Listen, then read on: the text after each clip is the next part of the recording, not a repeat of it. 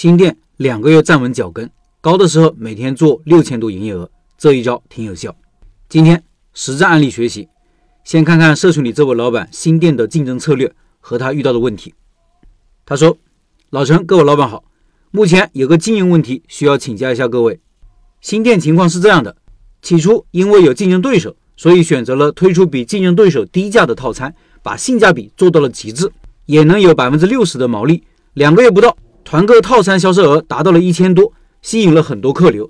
两个月过去了，周末客流翻台率也有四点五左右。我这个是火锅店啊，周末五六七三天平均可以做六千多，工作日一二三四只能做到两千到两千五左右。现在遇到的问题是客流量综合还行，就是营业额上不去理想状态，因为人均价格低。目前经营两个月，状态是基本赚一份工资，打算在一月份团购套餐涨价。从九十八涨到一百零八或者一百一十八，我的计划是一百零八套餐不变，一百一十八套餐加量优化，两者把毛利提升到百分之六十五。请问哪种效果更好呢？或者大家有什么更好的建议吗？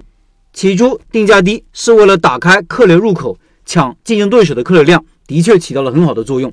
当时定这个低价是为了抢客流和把他们打倒，他们是大店，运营成本高。我一直有个疑惑。我们没有开店之前，他们一个月营业额可以做到三十万左右。现在我们开了，我们的营业额是十二万。那么竞争对手营业额是否会减少六万左右，从三十万降到二十四万呢？原本三十万的营业额，他一个月纯利有五万，降低到二十四万后，是否只能保本状态呢？我是想持续下去，这样把竞争对手打倒。不知道这样的想法是否正确？以上是这位老板的竞争策略和遇到的问题。下面说说我的一些看法。第一。对于后来者，低价竞争策略确实是有效的，这是快速打开局面的高效方法。一个方法好不好，要看消费者是否买账，竞争对手是否害怕。但是一定要注意一点，低价并不意味着制定很低的价格，而是设定正常的价格，通过活动优惠的形式降低顾客的购买成本。就如同案例中的老板做法一样，通过团购价的方式降低价格，这样做可以更灵活，随时可以降低活动力度。变相的涨价活动是短期的，而价格通常来说是不能随便变的，是相对长期的。第二，凡事有两面性，是药三分毒。这个策略的副作用就是降低了毛利，可能导致净利润不高。但这个问题如果是在行动前就能够理解和接受，就不算问题。分阶段做事，一个阶段解决一个阶段的主要矛盾。在开业的第一阶段，稳住了客流量这个最重要的任务。应该高兴才对。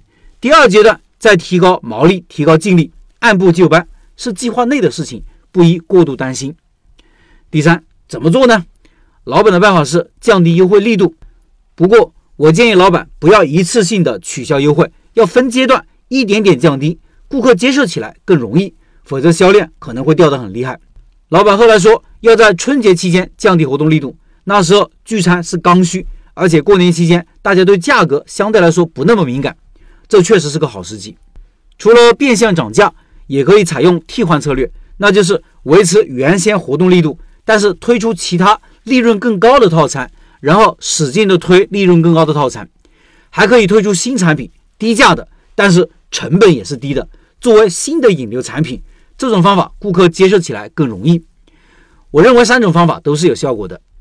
第四，竞争。不能走火入魔，开店不能以打败竞争对手为目标，否则会被牵着鼻子走，而且路可能越走越歪。老板算账的方式我也不认同。你生意好了，不一定对方生意就差了，有可能还涨了，因为大家都在同一个商圈，而且属于同一个品类，是相互引流的。你通过各种渠道吸引来的顾客，下次就可能去了他家，他家的顾客看到，哎，这里有一家新店了，也会来你家。并非老板想的此消彼长、你死我活的关系。我们开店做生意要做的是做好自己的产品和服务，让顾客满意，让顾客更满意。顾客来了一次，下次还来，顾客满意才是我们的最终目标。